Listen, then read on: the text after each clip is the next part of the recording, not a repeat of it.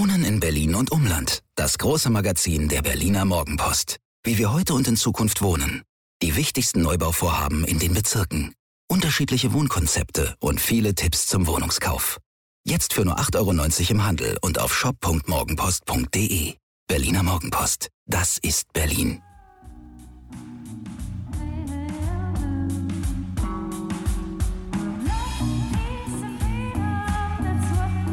Wir. Arbeit, Leben, Liebe. Der Mutmach-Podcast der Berliner Morgenpost. Hallo und herzlich willkommen. Hier sind wieder wir, der Mutmach-Podcast. Mein Name ist Suse Schumacher und mir gegenüber sitzt ein ähm, ja, wie soll man das sagen, ein beeindruckter, ein etwas irritierter Hajo Schumacher, weil heute war echt ein historischer Tag und das sage ich selten, das weißt du. Ja, das sagst du total selten. Ich würde auch sagen, dass es historisch war. Warum würdest du das sagen? weil äh, Frau Merkel sich heute entschuldigt hat und gesagt hat, sie hat, sie übernimmt die komplette Verantwortung für den Oster-Shutdown. Es war einzig und allein mein Fehler. Ja. Und ich bitte die Bürgerinnen und Bürger um Verzeihung. Mhm. Ist das ein Zeichen von Größe? Ich finde ja. Ich finde ja einerseits und andererseits. Und andererseits, ja, hast du auch recht. Das habe ich auch gedacht. Ich habe gedacht, mh, weil äh, es ist ja sowieso im Moment für mich wirklich Mittelmaß, was die da bieten. Es ist leider weniger als das. Es war jetzt nicht ein Fehler, dieses Osterding sondern das war letztendlich eine Serie, eine Kette von Fehlleistungen. Mhm. Und die resultieren aus einem falschen Führungsverständnis. Ja. Angela Merkel, und darüber habe ich immerhin, ich habe gerade, guck mal, sie liegt hier. Sie liegt da, ja, das Buch. Machtphysik. Mhm. Führungsstrategien der CDU-Vorsitzenden Angela Merkel im innerparteilichen Machtgeflecht 2000 bis 2004. Meine Doktorarbeit. Und hast du da nochmal nachgelesen, was du da Schlaues gesagt hast damals? Ja, da habe ich äh, leider was vergessen. Ich habe gesagt, ihr fehlt das Pathos von Helmut Kohl. Mhm. Ihr fehlt dieses Zupackende, diese Energie, dieses Wollen von mhm. Gerhard Schröder. Was dann gefehlt hat, war der Gedanke, der aber 2004 noch nicht da war. Ihr fehlt der Instinkt. Mhm. Sie ist eine Wissenschaftlerin, was erstmal gut ist. Ja, was am Anfang der Pandemie perfekt war, glaube ich. Was ne? machst du als Wissenschaftlerin? Du kriegst relativ schnell raus, wie Politik funktioniert. Und mhm. Politik funktioniert nicht, indem ich einsame Entscheidungen vorne treffe und dann schreie mir nach, ja. sondern ich warte, bis das Volk soweit ist, entscheide dann praktisch nachlaufend und mhm. das ist auch okay. Ja. Wenn ich sage, die Menschen sind so weit, dass sie die Ehe für alle wollen, dann springe ich über den Schatten, Klammer auf, die CDU mhm. und finde das auch. Wenn die Leute nach Fukushima keine Atomkraft mehr wollen, springe ich über meinen Schatten und will das auch. Mhm. Aber immer erst hinterher. Mhm. Wenn die Demoskopen gesagt haben, okay, wir haben eine Zweidrittelmehrheit für Atomausstieg oder irgendwie sowas. So regiert sie. Ja. Du kannst aber eine Pandemie nicht mit Umfragen regieren. Nee, das stimmt. Äh, also eine Pandemie nicht mit Umfragen. Ja, bekämpfen. aber gleichzeitig lag sie doch auch sehr häufig richtig. Da waren ja dann eher die Ministerpräsidenten mm, mm, mm. schwierig. Sie lag ganz am Anfang richtig, weil sie da das gemacht hat, was zum Beispiel Drosten oder die anderen Wissenschaftler der, der Viatrina ihr empfohlen haben. Nämlich mhm. die einzige Strategie, die wir hatten, kannst du dich vielleicht noch daran erinnern, lautete Flatten the Curve. Ja. Also einfach Zahl der Infektionen runterbringen. Ja. Was hast du da gemacht? Shutdown. Ja. Ne? Alles dicht gemacht, wir erinnern uns vor einem Jahr und dann ging die Curve ja auch, die wurde ja auch flatter. Genau. So, da, damit hatte sie ihr Ziel erreicht. Damit war aber auch ihr Vorrat an Strategien letztendlich erreicht, weil sie hat keine Strategien, sondern sie wartet darauf, was sagen uns die Umfragen. Mhm. Und was haben die Umfragen gesagt? Och, Attila Hildmann ist ja ganz interessant. Och, ich könnte mal wieder in Urlaub fahren. Och, dieses, och jenes. Mhm. Ja? Mhm. Was hätte man machen müssen ohne Umfragen, wenn man agiert und nicht reagiert hätte? Siehe Boris Johnson. Ja. Ich setze Kate Bingham ein und sage, ja. pass auf ich habe jetzt zwar gar keine Umfragen, aber ich spüre, Impfen ist der einzige Weg aus mhm. dieser Pandemie. Das Virus genau. wird nicht von alleine verschwinden. Also erstens Kompetenz, nämlich diese Frau. Zweitens Unabhängigkeit, auf gar keinen Fall eine Verwaltung oder ein Ministerium, der, was im Wege steht. Ja. Und drittens viel Kohle. Ja. Das hätte man mit Schnelltests machen können. Das hätte man mit Schulen machen können. Also welche Strategien entwickeln wir? Da sagt man natürlich, ja, die Ministerpräsidenten und so weiter. Dann muss man sich halt die Verbündeten aus den Ländern holen. Das wäre führen, das wäre agieren gewesen. Ja. Und Angela Merkel führt nicht, sondern ja, sie führt nachlaufend. Sie rennt praktisch hinterher. Das hat 15 Jahre lang gut geklappt. In der Pandemie leider komplett daneben. Jetzt am Ende, ja. Wobei So. es natürlich auch immer easy peasy ist, wenn man hier so sitzt und so gemütlich Absolut. ist. Ich möchte nicht in ihrer Rolle Nein, sein. schon richtig. Aber wenn du die Pandemiebekämpfung vor einem Jahr falsch aufgegleist hast. Anderes Beispiel Jens Spahn. Jens Spahn wollte führen und hat gesagt, ich kann das alles alleine. 700 Anträge von überwiegend wahrscheinlich kriminellen Vereinigungen lagen auf einmal im Bundesgesundheitsministerium von irgendwelchen Menschen, die sagten, ey, ich kann auch noch einen Container voll Masken aus Uruguay besorgen. Ich kenne da einen und dann kenne ich noch einen Liechtensteiner Banker, wo man vielleicht 1,2 Millionen Provisionen überweisen könnte. Ein Bundesministerium ist nicht geeignet, möglichst viele Millionen Masken zu besorgen. Nee. Warum hat das nicht Friedrich Merz gemacht? Zum Beispiel. international verdrahtet, kann mit Geld umgehen, äh, äh, platzt vor Energie, Mhm. ja, mach den doch zum obersten Maskenbeschaffer. Dann, ja, ne, Entschuldigung, damit wirst du unsterblich und Mhm. vielleicht sogar noch Kanzlerkandidat. Ja. ja. So.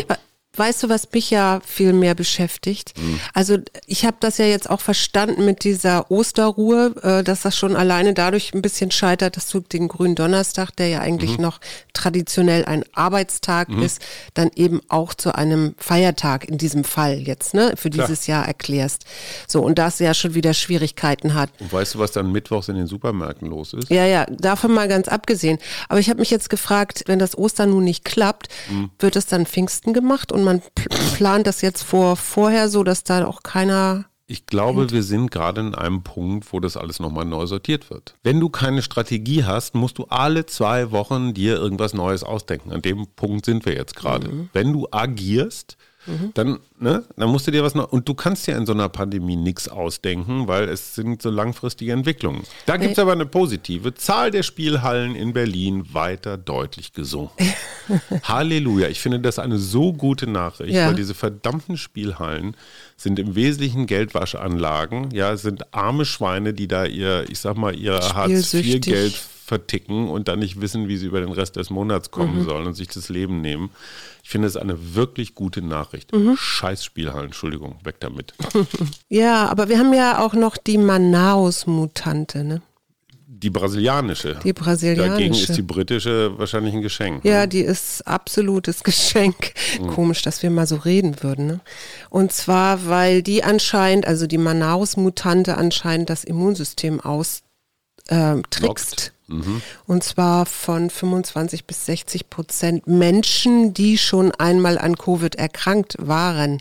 Also wo man ja eigentlich sagt, das Immunsystem kennt dieses Mhm. Ja. Virus schon. Und Impfen hilft? Die Impfstoffe hel helfen, aber in unterschiedlichem Grad. Und das Problem ist, dass wir ja diesen grauenhaften brasilianischen Präsidenten haben, der dann sagt, also der das mit dem Impfen immer noch nicht so ganz, glaube ich, verstanden hat und dann sagt, naja, Brasilien soll aufhören, ein Land von Pussys zu sein, wenn einzelne Gouverneure eben Lockdown verhängen, Ausgangssperren verhängen und so weiter.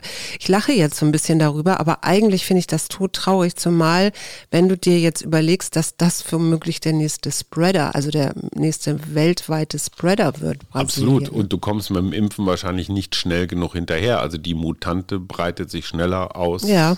als der Impfstoff. Ja, Da kommen wir zu einem, ich finde, sehr tragischen Thema. Wir haben gestern mit zwei guten Freunden zusammengesessen, die innerhalb von vier Wochen Mutter, Stiefvater verloren haben an Covid und selbst beide erkrankt sind. Zum Glück, ich sage mal so, mittel, mittleren Verlauf. Ja. Also bislang jedenfalls nicht so, dass da jetzt irgendwie Krankenhausaufenthalte notwendig waren. Da ist mir nochmal klar geworden, verdammte Hacke, das ist schon ganz schön heftig. Ne? ja. Also Ende Februar ist der Stiefvater gegangen, jetzt gerade die Mutter. Waren jetzt beide nicht mehr die allerfittesten, aber waren jetzt auch nicht schwerkrank. Nee. Ne? So, und die beiden haben sich das dann auch nochmal eben eingefangen und haben es jetzt aber durchgestanden. Und das hat auch, wie lange? Drei, vier Wochen gedauert. Ja, und das eigentliche Problem an Covid sind ja die Spätfolgen. Ne? Ja, also von denen weißt du ja noch nicht. Eben, da weißt du noch nichts und äh, das ist ja auch nichts, was jetzt nur ältere Menschen kriegen, was wir immer alle außer Acht lassen. Die Leute werden ja jünger. Also die, die mhm. äh, dann auf Intensivstationen im Moment landen, werden jünger und brauchen natürlich, weil das Immunsystem ja meistens dann auch noch besser ist, mhm. äh, längere, also haben längere Verweildauern im Krankenhaus. Die kämpfen härter. Die kämpfen wahrscheinlich härter, sterben, ja. Die sterben nicht so schnell. Also, nee, wenn überhaupt sie ja, sterben, aber sie haben lang, längere Verweildauern. Das heißt, mhm. unser System ist ja nach wie vor gefordert und äh, auch wenn, also jetzt steigen die Zahlen wieder, und das ist, glaube ich, genau das Problem, was uns allen noch gar nicht so klar ist. Doch, ich glaube, das ist uns allen klar. Und da nervt es mich ganz besonders, in der Berliner Morgenpost war zu lesen, am Impfzentrum in Tegel mhm. herrscht relative Ruhe. Ja. Da wird AstraZeneca verimpft und da kommen die Menschen vorgefahren mit so einem Shuttlebus, der die dahin bringt. Mhm. Und da sitzt dann einer im Shuttlebus. Mhm. Und da sind dann mehr Impfer, also mehr Leute, die da rumstehen im Impfzentrum, die da arbeiten, als zu Impfende. Genau. Warum? Weil die Menschen keinen Bock auf AstraZeneca haben. Und da ja. denke ich mir immer, ey Leute, Leute, Leute, Mana aus Mutante. Genau, und da wünsche ich mir tatsächlich die Möglichkeit einer Liste, wo ich mich eintragen kann und wo ich dann eben angerufen werde, wenn die da abends noch, was weiß ich, wie viele Impfdosen mhm. übrig haben. Ja, und ich würde da sofort hinfahren. Absolut, ich würde da sogar hinlaufen. Ja. Sogar in einer, in einer Badebuchse, wenn es sein muss. Ja. Ähm, ja, aber das ist das Interessante. Ich glaube, Wolfram Eilenberger, der war ja mal Chefredakteur vom Philosophie-Magazin, mhm. der hat eine sehr süße kleine Kolumne geschrieben, die Sache mit dem Handtuch. Mhm. Und er sagt, das Handtuch ist ja nun wirklich kein technologisch äh, wirklich fortschrittlicher Gegenstand und natürlich wurde mit verschiedenen Strukturen und Materialien und Größen und Dicken experimentiert, um das optimale Handtuch zu entwickeln. Ja. Am Ende des Tages kannst du, egal welches Handtuch du nimmst, es werden immer nasse Stellen am Körper bleiben. Ja. Spätestens, wenn du dir irgendeine Unterwäsche anziehst, dann merkst du, oh verdammt, dahin sind noch drei Tropfen, die pappen jetzt das Textil an den Körper. Er sagt, das ist mit dem Impfstoff auch so. Es, es gibt kein optimales Handtuch und es gibt keinen optimalen Impfstoff. Nee. Irgendwas ist immer, ja, aber lieber nasses, olles, dreckiges Handtuch als gar keins. Mhm. Und das ist, glaube ich, das, was manche Menschen, die einen Termin in Tegel hatten, nicht verstanden haben. Hey, es seid nicht nur ihr, es ist jeder, der ja. geimpft ist, der zehn andere schützt. Na gut, okay. Genau. Die Aufregung. Also wir haben ja jetzt Ostern bald vor der Tür und mhm. ich habe mich gefragt, was machen wir denn jetzt zu Ostern? Ja? ähm, und dann dachte ich. unterm Sofa.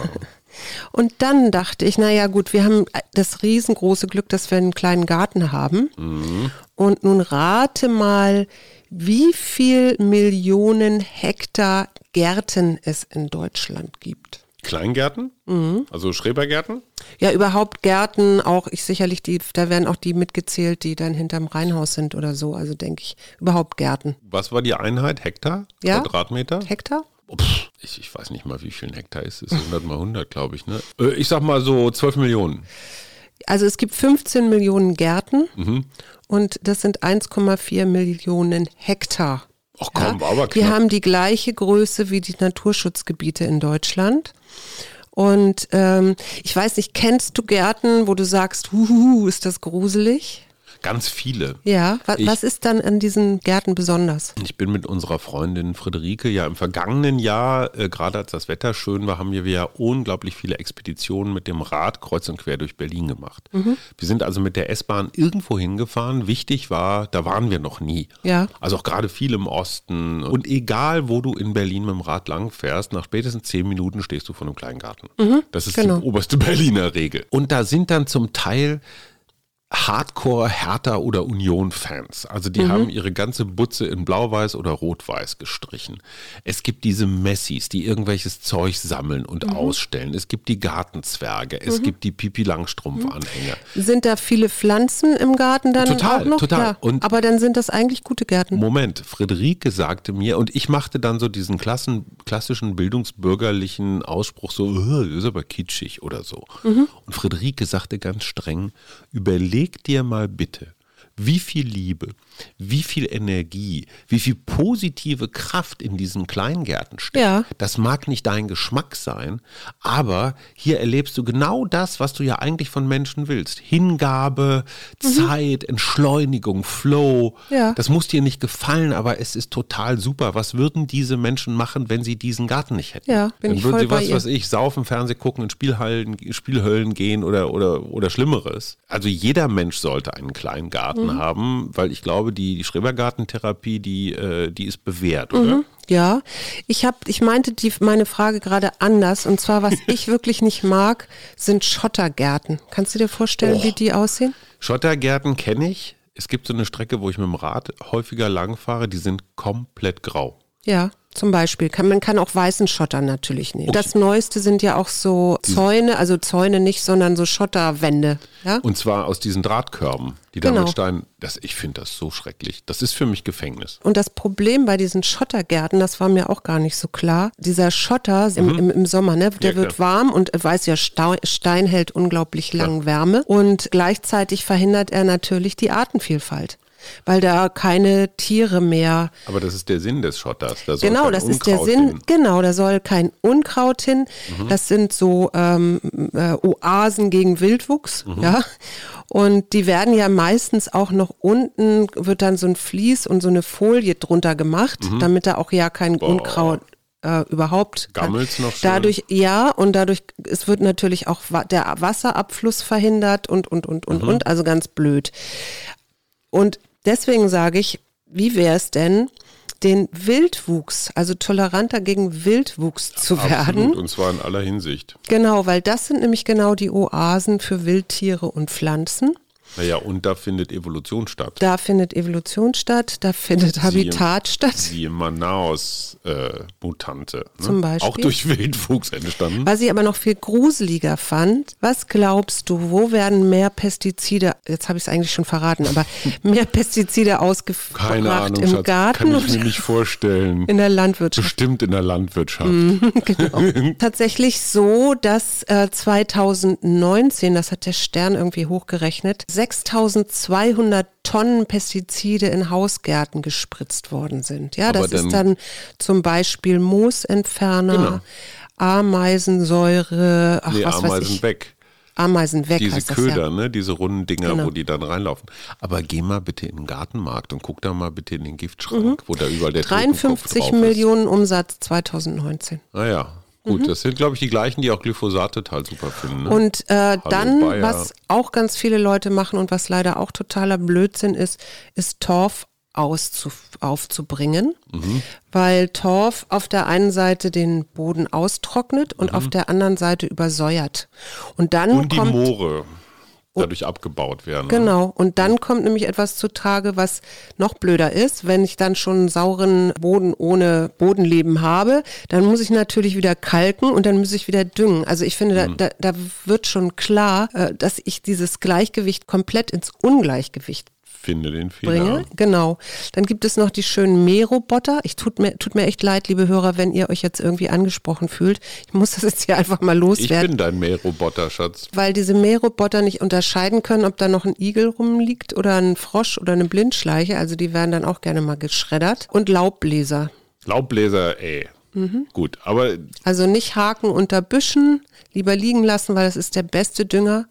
Aber keine. Eichenblätter, Schatz. Du weißt selber, Eichenblätter vergehen nicht. Die liegen da nach zehn Jahren noch. Ja, gut. Eichenblätter darf man, glaube ich, haken. Ja, Eichenblätter darf. Außerdem darfst versäuern die den Boden. Genau, aber du kannst zum Beispiel so Schnitt vom, vom Strauch oder so kannst du darunter packen.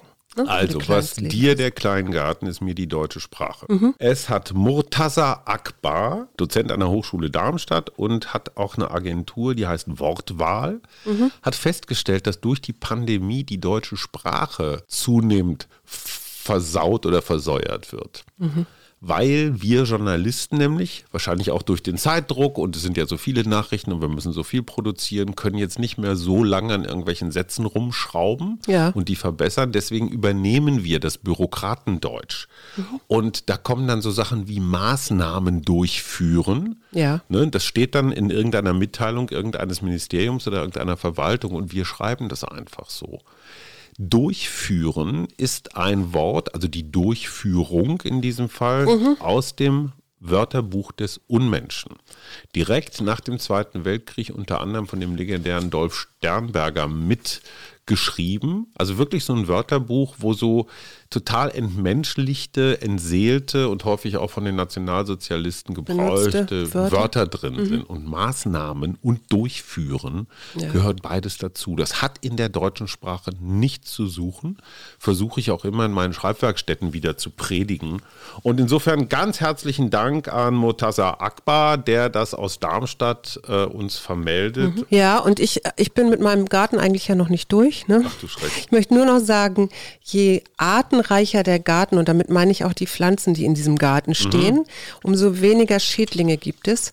Und mein Liebstes, ich, vielleicht erinnerst du dich noch, äh, das habe ich in Hamburg mal gemacht, da hat sich die Nachbarin dann beschwert, oben aus dem ersten Stock Brennnesseljauche angesetzt. Oh, ja. Aber diese Brennnesseljauche plus Komposterde ist das Beste, was es gibt für das Bodenleben. Ja, und pinkelt doch einfach mal auf euren Rasen oder an den Baum oder macht ein Häufchen, nicht Wilder nur der Hund, Eck. sondern alle. Was erzählst du da? Hast du Garten, brauchst du Arten. Aha. Das ist jetzt dein Spruch, oder? Ja. Ich gebe, ich, ich ziehe mal eine Karte, damit wir mal was anderes machen. Du hast so viel gegärtnert. Ich ziehe eine Karte und zwar ein Rückblick auf deine letzten zwölf Monate. Wem würdest du gerne danken? Hatten wir das nicht schon mal? Egal. Na? Du bist dran. Nee, du, das ist doch ich deine hab, Karte. Aber ich habe die Frage gestellt. Deswegen war ja, die hast Karte. du dir laut gestellt. Ach, also die habe ich mir gestellt. Ja. Wem würde ich, also ich würde, ich weiß nicht, ob ich das schon mal gesagt habe, aber ich sage es mit noch größerer Überzeugung, unserem fast 16-jährigen Sohn für seine Langmut, dass er es mit uns aushält und trotzdem in der Schule auch noch besser wird und überwiegend gute Laune hat und hey Junge, echt well, danke. Mhm, super. Ich habe auch eine gezogen. Worauf freust du dich am wenigsten? Ein Vorausblick auf deine nächsten zwölf Monate. Ich glaube, ich freue mich am wenigsten auf Menschen, die schlecht launig durch die Gegend laufen und ja, also das Einzige, worauf ich mich wirklich gar nicht freue, ist so dieses hinterherige Schuldzuweisen. Mhm. So, wer hat es eigentlich versaut? Mhm. Ich glaube, ja, wir müssen aufarbeiten, was alles schiefgelaufen ja, ist. Ich auch. Siehe Führungsstil Merkel. Ja. Aber die Kunst, ich, ich möchte wirklich, dass Robert Habeck das aufarbeitet. Weil der hat einen Ton, der hat eine Art und Weise, die jetzt nicht so viel Schuld zuweist, mhm. sondern versucht eher zu erklären und mitzunehmen. Mhm. Also Corona-Aufarbeitung Robert Habeck, Bundeskanzlerin Annalena Baerbock.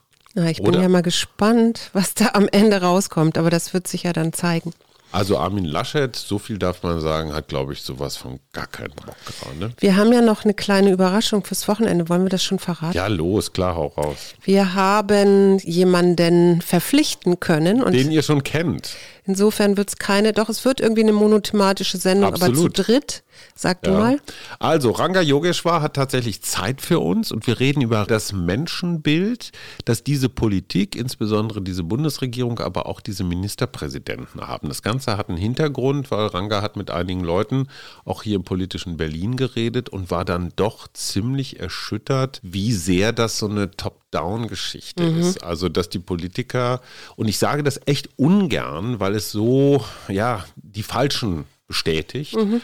Aber ein Zitat lautete, naja, wir können den Leuten natürlich nicht so eine App zur Verfügung stellen, weil da gibt es ja welche, die das falsch bedienen. Ja. Das ist so unmündig, also das, äh, das ja, macht den Bürger unmündig, das finde ich schwierig, weil eigentlich geht es doch jetzt um die Selbstverantwortung oder darum geht es ja eigentlich die ganze Zeit, oder? Und die aktuellen Umfragen zeigen Vertrauensverlust der Bürger in die Politik.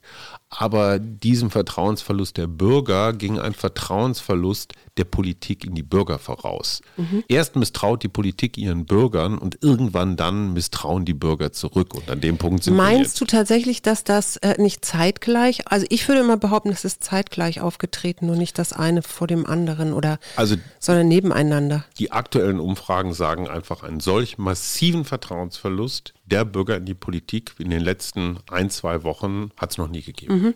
Ich habe noch eine Karte gezogen für den Tag. Und? Mach den ersten Schritt. Na, dann macht mal schon den ersten Schritt. Wir hören uns morgen. Bis Tschüss. dann. Tschüss.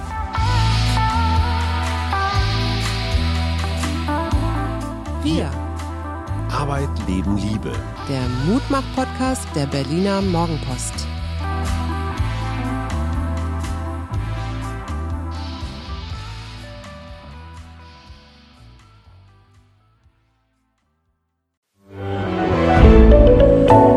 Podcast von Funke.